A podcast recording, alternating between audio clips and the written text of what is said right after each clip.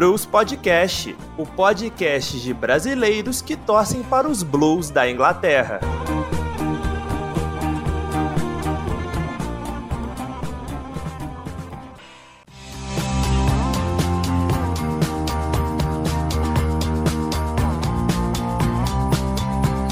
Fala galera, tranquilidade? Tá começando o 21 episódio do Blues Podcast, o podcast de brasileiros que torcem para os Blues da Inglaterra. Meu nome é Rafael Mertens e estou aqui com meus colegas Amanda Barcelos e Gustavo Regis. Antes de dar início a mais um episódio do nosso podcast, peço para que vocês nos sigam no Instagram, arroba Podcast, e também na sua plataforma predileta de podcast, Spotify, Mixcloud ou Anchor. O Manchester City teve sua sequência de vitórias interrompida pelo rival Manchester United. Os Red Devils venceram os Citizens por 2 a 0 no Etihad Stadium, mas o Manchester City segue como os líderes do campeonato e com uma boa vantagem em relação aos seus rivais. O Chelsea enfrentou o Everton e venceu os Toffees por 2 a 0 com boa atuação do sumido Kai Havertz e se fortaleceu na luta por vaga na próxima Champions League. Rodada movimentada e cheia de jogo grande, então quero saber de vocês o destaque para este episódio 21. Fala Rafael, fala Gustavo. É, é difícil arranjar um destaque numa, numa semana de derrota, né? É sempre difícil. Mas meu destaque ele vai ser um destaque negativo hoje por conta dessa derrota. E vai ser um destaque negativo para o Sterling, que já há algum tempo tem me provocado um certo nervosismo. E ele está voltando a ser o Sterling que era muito criticado no começo do Manchester City. E realmente está sendo muito fominha, não está conseguindo ter sucesso nas tentativas de jogada individual dele, que são muito frequentes, ele é muito ativado durante o jogo. Mas ele não está tendo sucesso no drible, não está tendo sucesso no contra um, nem mesmo na tentativa de criação de jogadas. Então, meu destaque negativo vai para o Sterling. Fala Rafael, fala Amanda. Diferente da minha companheira Citizen, o Chelsea me providenciou alguns bons destaques e eu tenho até uma dúvida assim. Poderia dá-lo ao Christensen pela boa atuação contra o Everton, poderia dar ao Mason Mount pela ótima atuação contra o Liverpool, mas vou deixar com o Kai Havertz, ele estava merecendo.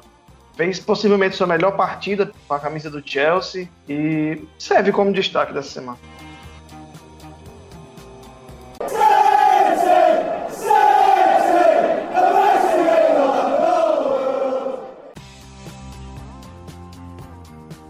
Clássico gigantesco, o Manchester United bateu o City fora de casa. Com o resultado, o Manchester City teve sua sequência de 21 vitórias consecutivas interrompida e viu a diferença para o vice-líder cair para 11 pontos.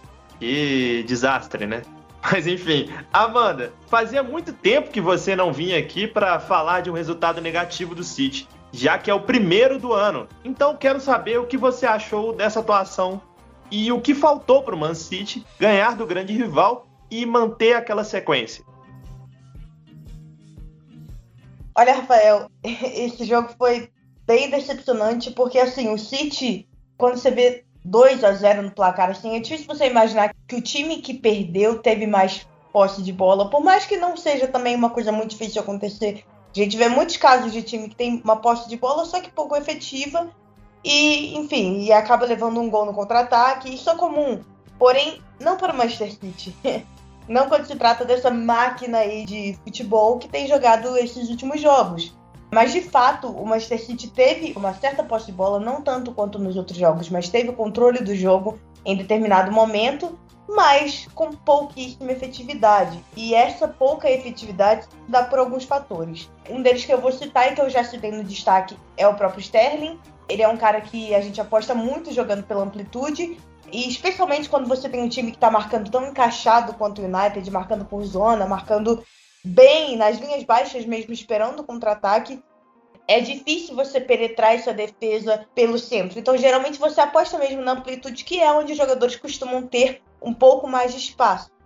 Então, o Sterling foi um jogador que foi muito acionado nesse jogo contra o Manchester United, porém, ele não tem jogado bem já há algum tempo. Ele tem tido muitas oportunidades e fracassado na maior parte deles. A gente já estava acostumado com essa fama do Sterling de ser fominha, de segurar um pouco mais a bola e às vezes segurar tanto que acaba perdendo. A gente já tinha esse costume, porém, nas últimas duas temporadas aí, ele vinha fazendo um papel de protagonismo, ele vinha fazendo muitos gols, errava talvez 50 para fazer um, tudo bem. Tentava 50 vezes na amplitude para poder construir uma jogada, tudo bem, mas ele conseguia. Tava tendo números muito bons.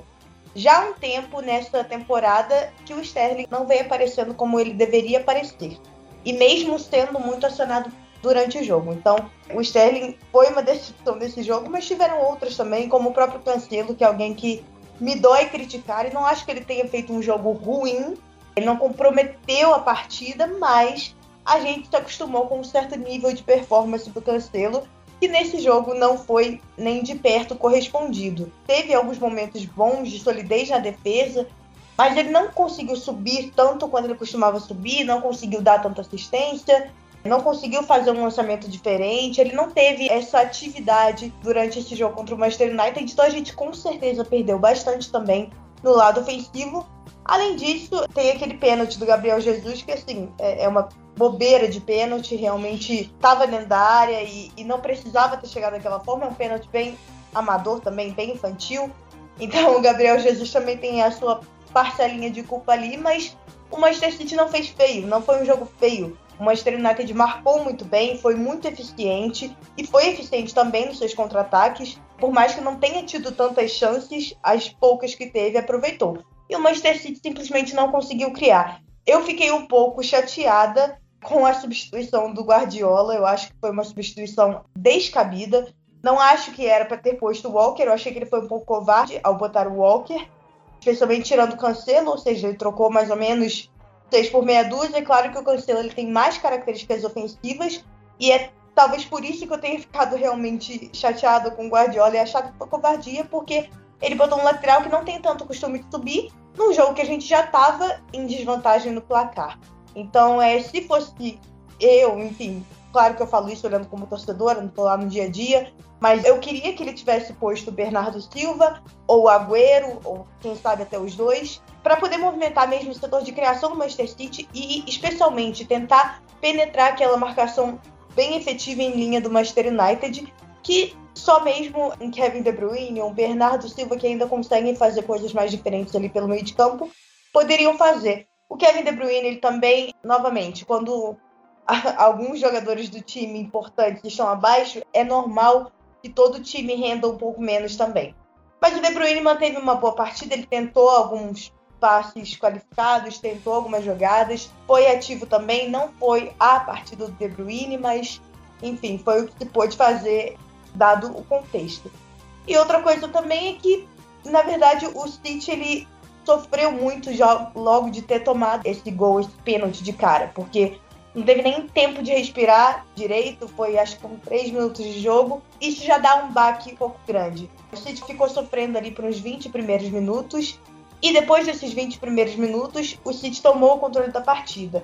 Desses 20 primeiros minutos do primeiro tempo em diante, era ali que a gente tinha o tempo hábil para fazer alguma coisa, para tentar um, um contra-ataque, para tentar um empate, porque ali foi o momento que o City mais teve controle do jogo e que mais tentou com algum tipo de perigo. Depois disso, o United voltou também muito bem do segundo tempo, já voltou dando mais dificuldade ao Manchester City e também saindo mais com a bola.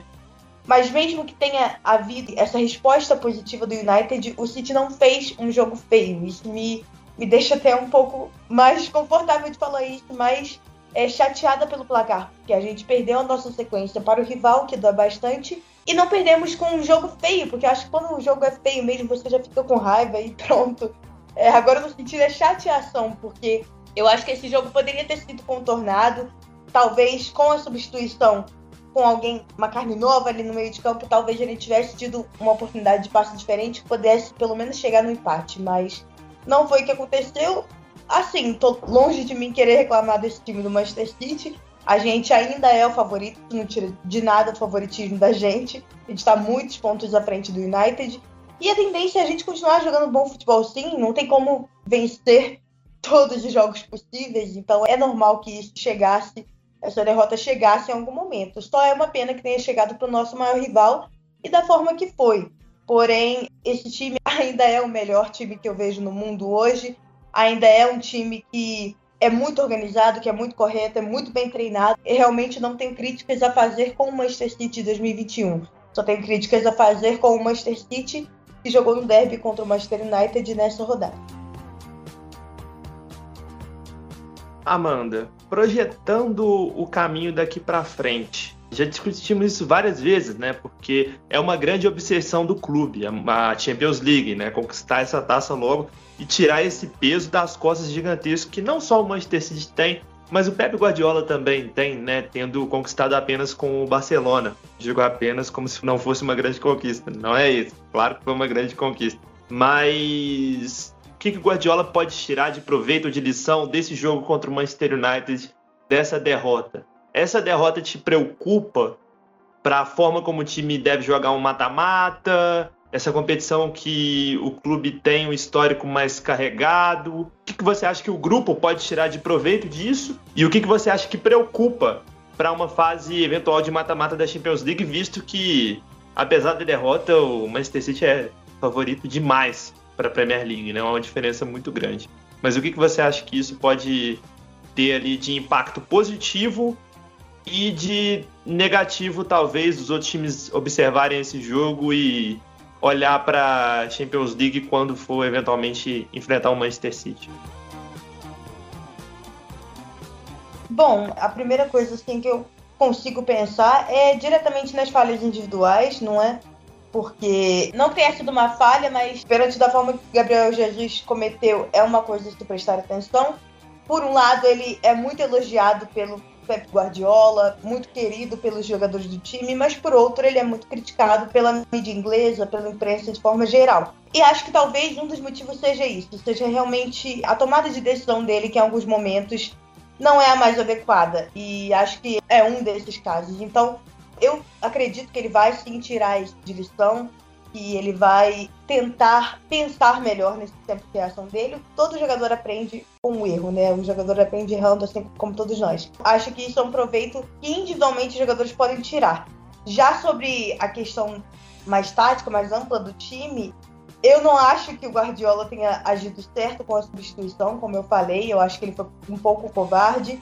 E eu também não acho que ele, numa situação de Champions League de mata-mata, e que gente, especialmente se a gente tivesse em desvantagem no resultado, não acho que ele faria uma substituição dessa. Tentaria levar o time dele para frente mesmo. Depois ele chegou a botar o Foden no jogo, mas enfim, ele botou já faltando pouquíssimo tempo. E o Foden de fato mudou o jogo e era um jogador que eu esperava que mudasse. Ele deu mais gasto o Manchester City no momento final, mas ainda assim o Foden precisava de alguém para dialogar. Então talvez seria bom ele ter posto o Agüero também. De qualquer forma, achei que ele não ter o poderio ofensivo que a gente precisava para conseguir uma virada ou um empate. Não acho também que ele teria esse mesmo comportamento, mas eu acho que é uma coisa assim a se ficar atenta, a se preocupar, porque um jogo contra um Borussia Mönchengladbach é uma coisa, um jogo contra o Manchester United, que é um rival, que é um time que tem um poderio financeiro e um poderio de equipe melhor e maior, é outra coisa. Então, na Champions League, quando chegar a esse ponto que a gente vai ter que enfrentar times que estão melhores, que estão mais preparados para esse momento, a gente vai precisar ter um pouco mais de ousadia e mostrar que o Manchester City tem um motivo para ter o melhor plantel do mundo hoje, uma das melhores equipes do mundo, não tenho dúvida disso. E tem um motivo para isso, é porque a gente tem jogadores no papel que conseguem cumprir essa função. Então a gente precisa utilizar esses jogadores. O Guardiola utiliza muito esse rodízio e é como a gente tem muitos jogadores de fato muito bons, muitos jogadores craques, chega até pareceu um idiota essa reclamação, mas é verdade. A gente tem muitos jogadores bons, então fica difícil a gente escolher um time titular de fato. Ele faz muito esse rodízio. Só que eu ainda acho que deixar o Bernardo e o Agüero no banco numa situação de jogo tão importante, num jogo tão importante que tem tanta relevância para a torcida, realmente não foi a melhor escolha dele. Eu acredito que isso não se repita na Champions.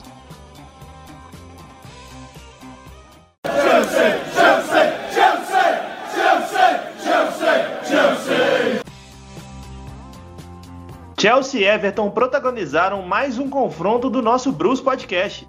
E pela vinheta dos Blues de Londres, vamos falar do lado vencedor primeiro.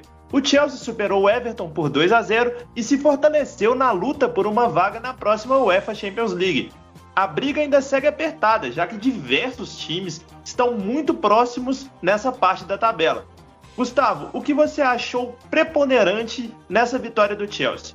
Essa semana de jogos grandes, como você falou no destaque, com resultados positivos que o time teve diante dos times de Liverpool, já que havia vencido os Reds em Enfield anteriormente, te convence que a equipe aprendeu a disputar jogos grandes desse tamanho nessa temporada? Primeiramente, eu não vou medir ambos os jogos pelos placares, né? Contra o Liverpool foi um a 0 mais apertado e contra o Everton um 2 a 0 com um gol contra e um gol de pênalti. Se a gente parar para olhar pelos placares, vai dizer que o Chelsea está jogando o mínimo, está jogando para ganhar. Mas isso para quem não assiste os jogos, né? Para quem pega de fora. A sensação que dá, por exemplo, é que o time está numa, crescente muito boa. Contra o Manchester United, eu critiquei aqui a, a, falta de criatividade, jogou melhor e não conseguiu o gol. Contra o Liverpool também teve um problema de criatividade absurdo, mas ainda conseguiu o gol. E contra o Everton, embora tenha criado, os jogadores estavam numa zica absurda que eu não entendi a quantidade de gols que foram perdidas naquele jogo. Conseguiram consagrar muito o Pickford ali, principalmente o Werner com dois ou três chutes a gol. Mas sim, o Chelsea vem jogando melhor, vem apresentando um futebol mais agradável de se assistir. Isso já há algum tempo. Poderia ter saído com placares mais amplos nesses últimos jogos. Porém, a fase que a equipe estava com o Lampa deixa essas críticas um pouco irrelevantes. Você não fica mais se atendo a essa questão do placar quando o Chelsea está vencendo os seus jogos contra equipes do Big Six. Venceu o Tottenham, venceu o Liverpool e o mais importante, há um bom tempo sem sofrer gols. Passou batido contra essas três equipes sem sofrer gols. E contra o Everton também, que é uma equipe forte, foi importante a vitória, principalmente porque o Everton havia ganhado na ida. Um empate já seria ruim para o Chelsea, porque vamos supor que termine o campeonato com as duas equipes empatadas em número de pontos, o Everton teria esse critério aí a seu favor, né? Que é a questão do jogo. É um dos critérios de desempate. Confronto direto. Não é o principal, ainda é o saldo de gol, pelo que eu me lembro. Mas é algo também a, a se temer quando você enfrenta essas equipes pequenas essas equipes pequenas não, perdão, essas equipes menores, as equipes mais frágeis ao longo do campeonato, né? Por exemplo, o Chelsea está à frente do West Ham, mas com um jogo a mais. Só que o Chelsea ganhou na ida do West Ham. Então isso vai ser preocupante a longo prazo, né? Caso o Chelsea não venha a vencer o West Ham, por exemplo, empate ou perca, sabe, tem que ganhar esses jogos contra equipes mais frágeis que o Chelsea, equipes que têm menos elenco que o Chelsea. O Everton tem menos elenco que o Chelsea, isso ficou muito claro. Até pelas alterações, cara. Quando você vai ver ali o, o Ancelotti, ele, ele faz as três ali, assim, porque ele tinha que fazer as três alterações. Na transmissão, algum dos comentaristas falando que o Ancelotti foi um desses treinadores que não toparam, né, as três alterações. Isso ficou evidente quando você enxerga o banco do Everton.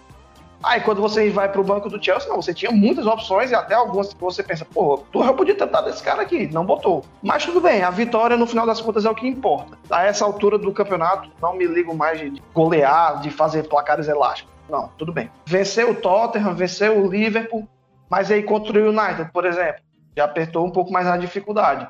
Então, é esse o pé atrás que me deixa até agora. Mas tem algumas coisas que eu gostaria de pontuar, não só da partida em si, mas do, principalmente do Thomas Tuchel. Vamos pegar aqui as duas partidas. Contra o Liverpool, ele pensou da seguinte forma: o Tuchel, primeiramente, é um cara que ele sempre molda a escalação dele a depender do adversário. Contra o Liverpool, contra o Everton, não foi diferente. Contra o Liverpool, ele percebeu que o Liverpool não tinha um pilar de zaga, que é aquele zagueiro mais xerifão, que é aquele zagueiro mais forte, mais alto, mais imponente, que é o Van Dijk.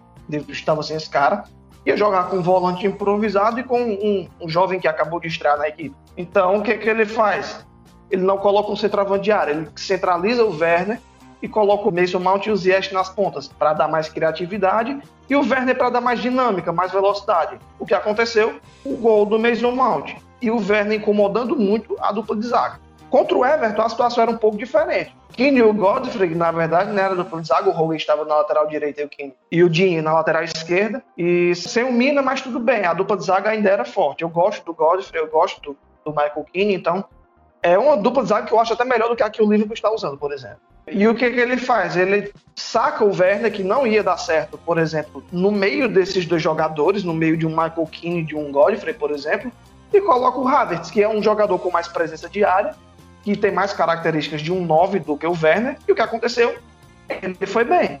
até coloco o gol na conta dele, porque mas o Godfrey ele ajudou a tirar o Pickford da jogada, né? Porque a bola ia para um lado, o, Pickford já estava indo ali assim, até podia não pegar, mas já estava indo na bola. O desvio do Godfrey troca o lado do lance ali. Assim. Então o Pickford ficou completamente alheio ao gol ali, assim, não, não tinha muito o que fazer. A estrutura do meio-campo do Chelsea também depende muito dos adversários. Por exemplo, com o Liverpool ele preferia um pouco mais de segurança, colocando o Kanté e Jorginho. Aí contra o Everton não, ele saca o Kanté ele não tinha condição física, o, Torres explicou isso no jogo. Mas o Kovacic é um cara que prende mais a bola, que avança mais, que quebra mais as linhas. Contra o Everton isso se fazia mais necessário. Essa própria estrutura de meio campo, essa mudança, por exemplo, nós vimos ali o Marcos Alonso jogando com o Caludo Soldai na esquerda contra o Everton, e o Mateu Kovacic também ali atuando como volante pelaquele lado esquerdo, tornou a estrutura do jogo do Chelsea muito mais favorável ali a, fluir, pelo menos naquele setor, né, que é onde saiu o gol. Uma bola do Hudson Odoi, uma enfiada ali no meio da defesa do Everton para o Marcos Alonso dar assistência para o Kai Havertz. É, o Havertz acaba marcando o segundo gol, que também sai por esse lado aí, né? É um lançamento do Zuma e ele acaba dominando com o braço na área, tirou dos zagueiros e fez o gol. Lance, embora alguns torcedores do Chelsea mais chatos estejam nessa de, ah, vamos criticar isso aqui, o VAR tá errado, não sei o quê. Não foi braço? Foi braço sim. Deu para ver que ele fez um movimento esticando o braço, ampliando o corpo dele, então é, não teve o que fazer.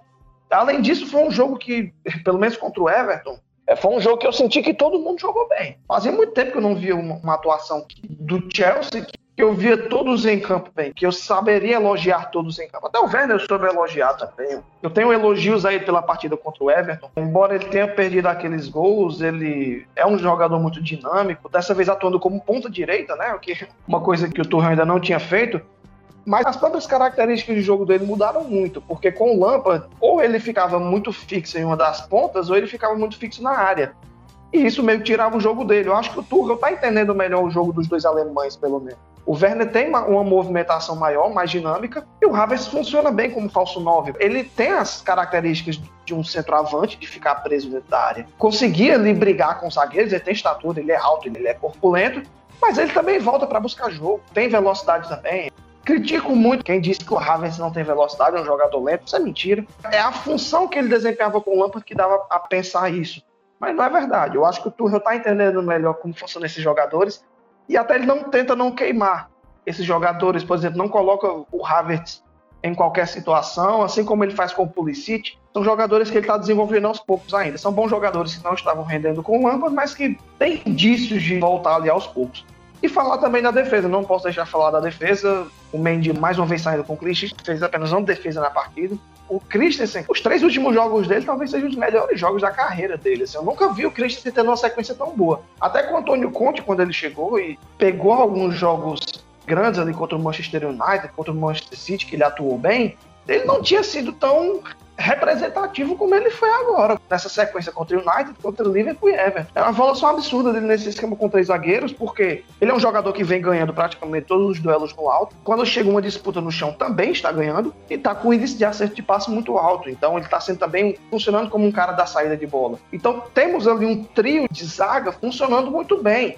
Independentemente se joga o Zuma ou joga o Rudy, ou se joga o Thiago Silva se joga o Christensen, a defesa do Chelsea está indo além do nome. São grandes jogos que o Chelsea vem vencendo e isso dá mais confiança. Eu não gosto de falar, ah, tô tuchelizado. Enfim, é um treinador que eu não curto muito, assim, não, nunca gostei muito no Borussia Dortmund e no PSG me incomodava muito. Mas passou uma sequência difícil sem sofrer, não sofreu gols e ganhou dois de três grandes jogos. Então eu já fico mais assim, ok, acho que estou ficando tuchelizado ali, assim.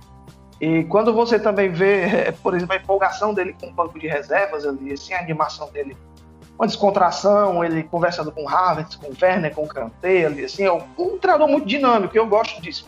É um cara que sente a partida, ele fica puto quando você perde um gol, ele fica puto quando você é incomodado, ele joga a garrafinha, chuta alguma coisa, fica muito alvoroçado do banco, e eu gosto de treinador assim, eu era apaixonado pelo Antônio Conte por causa disso, Mourinho também me passava essa sensação no banco de reserva. Eu gosto de treinador vivo, sente o jogo, que, que é emotivo ali, assim, que vibra, que comemora, que fica puto mesmo.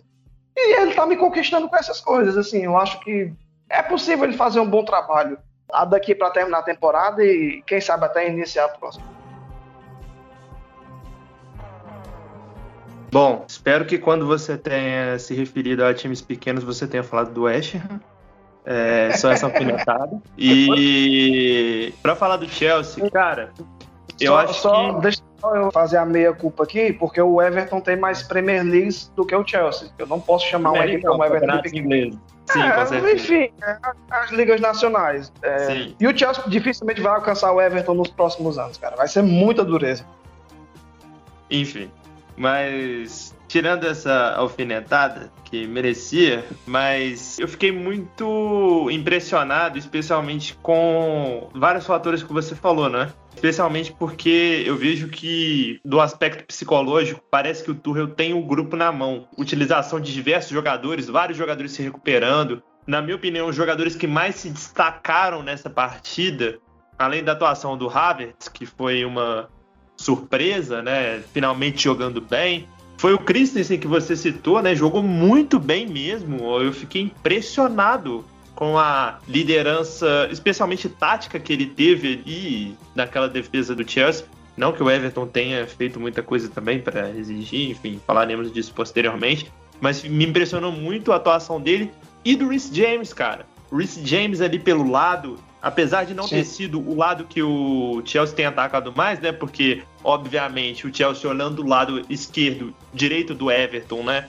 Esquerdo dele, tendo como adversários Iwobi, André Gomes e Holgate, obviamente ele vai jogar por esse lado, que é o lado contrário do James. Eu achei que ele foi muito bem, especialmente na parte defensiva de deter o Dinha, por exemplo, e também de preocupar o Dinha na parte ofensiva, já que ele é muito bom no apoio. Enfim, são movimentos interessantes do Chelsea que eu acho que apontam para o futuro de um time competitivo, né? Sim. Competitivo e que muito provavelmente esteja aí a umas duas ou três peças de realmente, de fato, se consolidar como um time top 4 toda a temporada, tranquilamente, talvez até, quem sabe, com os anos, brigar por essas posições mais altas. E eu acho muito importante essa parte psicológica, esse mérito que ele tem, no caso do Tuchel, de ter recuperado tantos jogadores em tão pouco tempo. Porque, em nomes, o elenco do Chelsea é um bom elenco, como você falou. Tinha vários caras estrelados aqui no banco e jogadores que são bons que estavam dentro de campo também. É um elenco muito Recheado. se você for ver, é recheado. E se você comparar com a maioria dos outros times, é um elenco privilegiado. Então, assim, é de se admirar mesmo o trabalho que ele tá fazendo em tão pouco tempo, especialmente nessa parte psicológica, eu diria assim, do grupo, né? Ter conquistado o grupo em tão pouco tempo.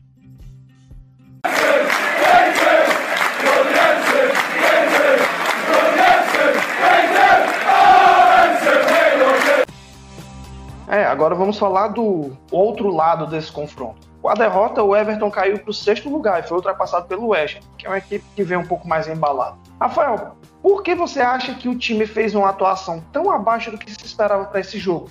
O elenco curto foi o fator mais preponderante para a derrota contra o Chelsea? E afinal de contas, você acha que esse time ainda está na briga por uma vaga na próxima Liga dos Campeões? Matematicamente eu diria que sim, mas nunca foi o objetivo principal. Vendo essas projeções do Everton estar realmente na briga por uma vaga na Champions League, é claro que a gente adoraria que o Everton estivesse nesse nível de competitividade. Essa temporada é maluca, realmente são coisas que podem acontecer e matematicamente ainda é muito viável, mas eu acho que o time internamente tem como foco que teve desde o início da temporada, que é uma vaga em competição europeia, né? E assim melhorar o status da equipe durante os anos. E já houve essa melhora bem significativa em relação à temporada passada. Mas falando sobre o jogo, né? O Everton dessa vez veio com uma escalação que a princípio poderia colocar um pouco em dúvida em termos da formação. A gente estava discutindo no grupo antes da partida, né? Eu pensava que seria um 4-2-3-1 com o de lateral direito, o Dinho ali lateral esquerdo, o André Gomes e Alan de volantes, o Richarlison jogando mais como um, um ponto pela esquerda, um meio pela esquerda, o Sigurdsson como meio centralizado atrás do Calvert-Lewin e o Iwobi pelo lado direito mas não foi isso que ele colocou em campo. na minha percepção, ele tentou espelhar um pouco do esquema adotado pelo Chelsea, né? O esquema de três zagueiros. E aí colocou o Holgate, o Keane e o Godfrey ali na zaga, avançando o Dinha como meia pela esquerda e às vezes variando ali para um ala e com o Sigurdsson atrás dos dois atacantes, né? O Calvert-Lewin e o Richarlison. Ele não quis abrir mão da dupla de ataque. É a forma como o Richarlison prefere atuar, né, atuando mais próximo do gol. Mas eu acho que, acima de tudo, o que foi preponderante para essa derrota foi realmente isso. O elenco é curto, não é usar como desculpa, né? É claro que não, porque essa é uma temporada atípica, em termos físicos especialmente. Todos os times estão sofrendo com lesões, isso é claro. Liverpool aí sofrendo demais com isso, mas eu acho que não é o único motivo para eles estarem tão mal assim em relação às expectativas deles. O Everton tá relativamente bem, tá superando essas dificuldades de elenco, mas a ausência do Ducurré, que é o motor desse meio-campo, talvez seja o pior desfalque de todos possíveis. Porque o Alan, por exemplo, que ficou fora durante tanto tempo, tá voltando agora, eu acho que sentiu um pouco o ritmo de jogo contra uma equipe mais forte como é a do Chelsea, e também porque ele ficou mais sobrecarregado com a ausência do Corrêa, eu acho que o do Corrêa é a pior ausência possível que o Everton poderia ter, especialmente nesse final de temporada, porque ele é o meio-campo do time, como eu falei, e ele é um cara que dá dinamismo e é um cara muito único dentro do elenco. Você não tem um substituto pro do Corrêa. Você achou o substituto pro Alan, por exemplo, que é o Davis. Você tem o substituto do Rames Rodrigues, que é o Sigurdsson, que tá atuando bem. Não é a mesma coisa, mas ele tá atuando bem, fazendo bem o papel de meia ali. Talvez o único que se equipare em termos de ser um cara tão insubstituível assim no elenco, talvez seja o Calvert-Lewin. Muito provavelmente seja ele. E o Richarlison também. Mas nem os laterais são insubstituíveis, né? Tanto que o, quando o Everton jogou com uns quatro zagueiros ali, colocando Hogarth e Godfrey nas laterais, o time saiu bem. E o do Correia sempre esteve presente nesses jogos na temporada, sempre esteve disponível. E ele é o cara insubstituível, né? Dentro do elenco. Então é uma perda que impacta muito no desempenho do time, tanto defensivamente quanto ofensivamente. Com o André Gomes atuando no lugar dele, porque geralmente o Ducouré é esse cara do meio, cara da proteção mais pelo lado direito, e o Alan é do meio pro lado esquerdo.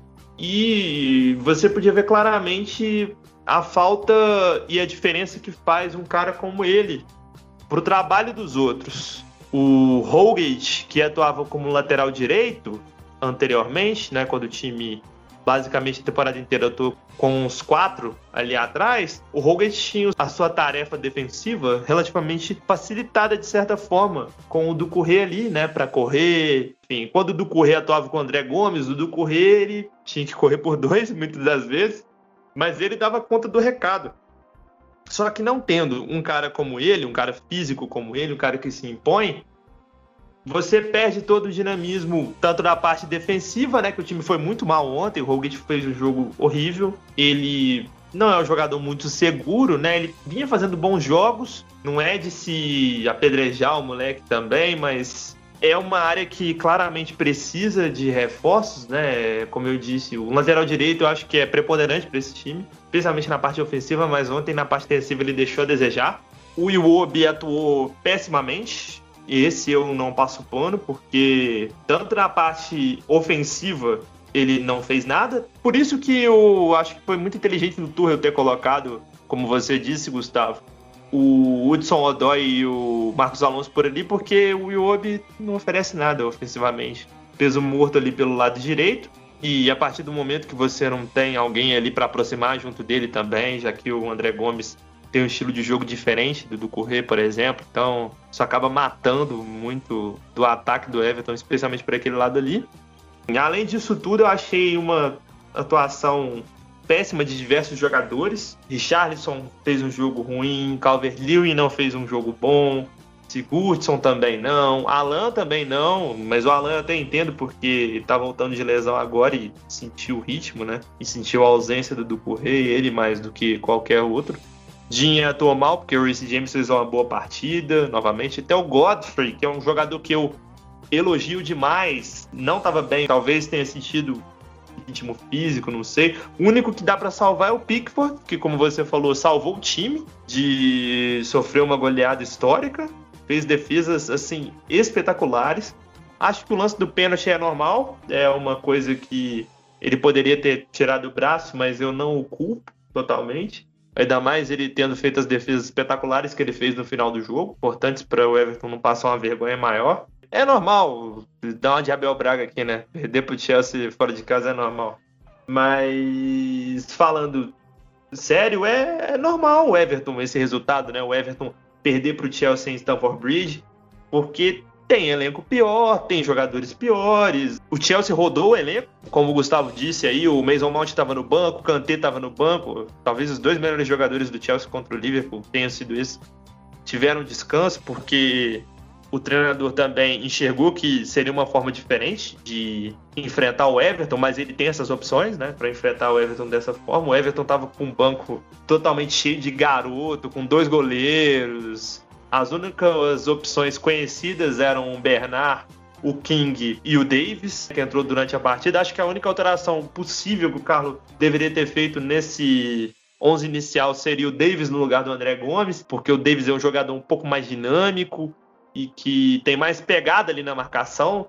Isso Everton faltou muito no meio-campo ali, essa pegada na marcação, porque os jogadores do Chelsea estavam com muita facilidade para se livrar dos adversários tanto é que, se você for olhar no lance do segundo gol, né, do lance do pênalti que originou o segundo gol, o jogador do Chelsea vem em contra-ataque, passa livre, não consegue fazer a falta nele e sai a jogada do lance do pênalti, né? Esse jogo veio para mostrar a diferença dos elencos, mas penso que o Carlo Ancelotti deveria olhar um ponto com muito carinho, porque em diversos momentos o Everton estava com a bola lá na frente, no campo de ataque do Chelsea, e veio tocando para trás, voltando para o Pickford. Eu devo ter contado umas 7, 8 vezes que o Everton fez isso, no mínimo. E isso é uma coisa clara de um time que não tem dinamismo, que não tem fluidez, não tem movimentação ali na frente. A ausência do Ducorrer influi muito nisso, né? Porque a partir do momento que você não tem o Ducorrer, você não tem o meio-campo móvel, o meio-campo motor ali desse time. E aí você tem no lugar dele o André Gomes, que é um jogador totalmente diferente, é um jogador lento, é um jogador que fica parado na posição dele. Uma qualidade que ele teria, que seria os lançamentos, ele errou basicamente todos ontem. Mas acho que ele seja um jogador útil para elenco, mas dentre os titulares ontem realmente era um dos mais fracos, ao lado do Iwobi e do Roglic, que fez uma partida bem ruim também. Mas independente disso, acho que faltou movimentação a ausência do Correio pesa, como eu falei, pesa. Mas mesmo assim, os atacantes poderiam ter se movimentado mais.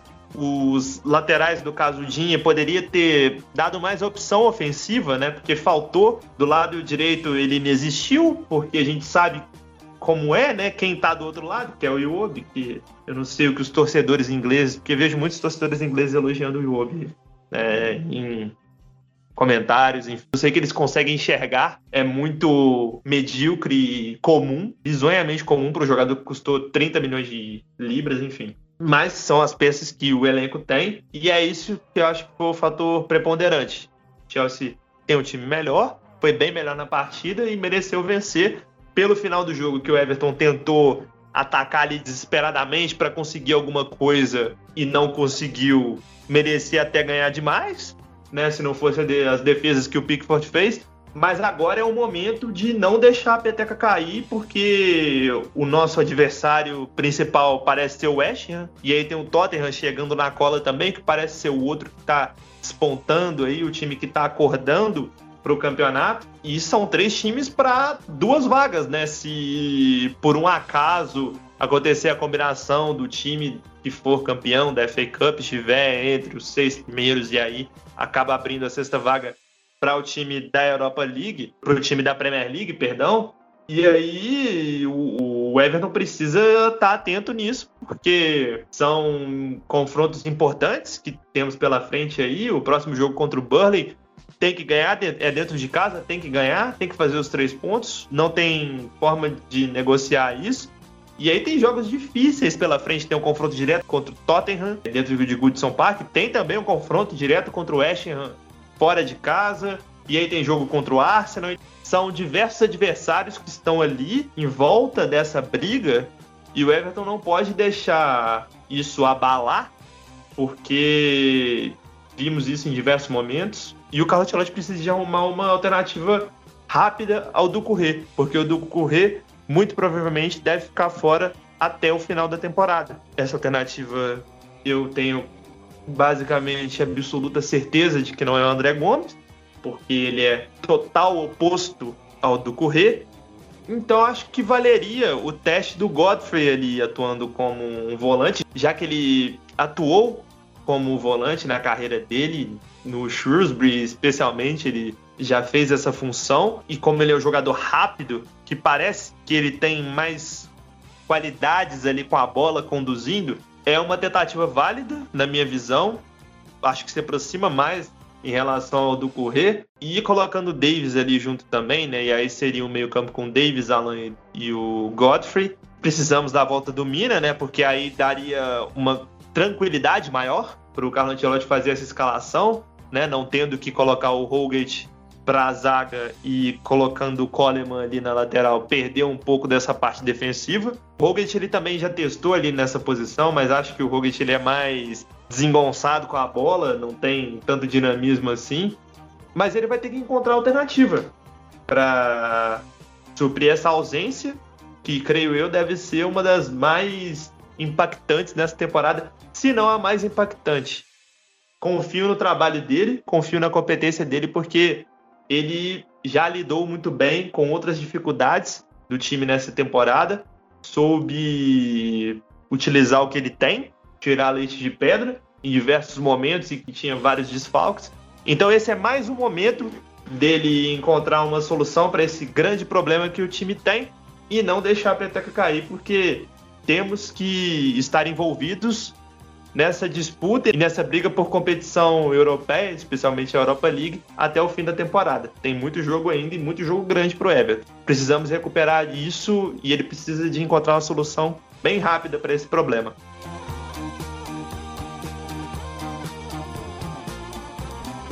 E com isso chegamos ao fim do episódio 21 do Bruce Podcast. Muito obrigado a todos que nos escutaram até aqui e nos deram uma baita moral com sua audiência. Não deixem de nos seguir na sua plataforma predileta de podcast, Spotify, Mixcloud ou Anchor.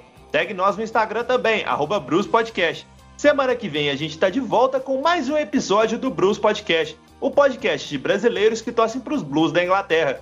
Muito obrigado a todos. Tchau. Valeu. Valeu.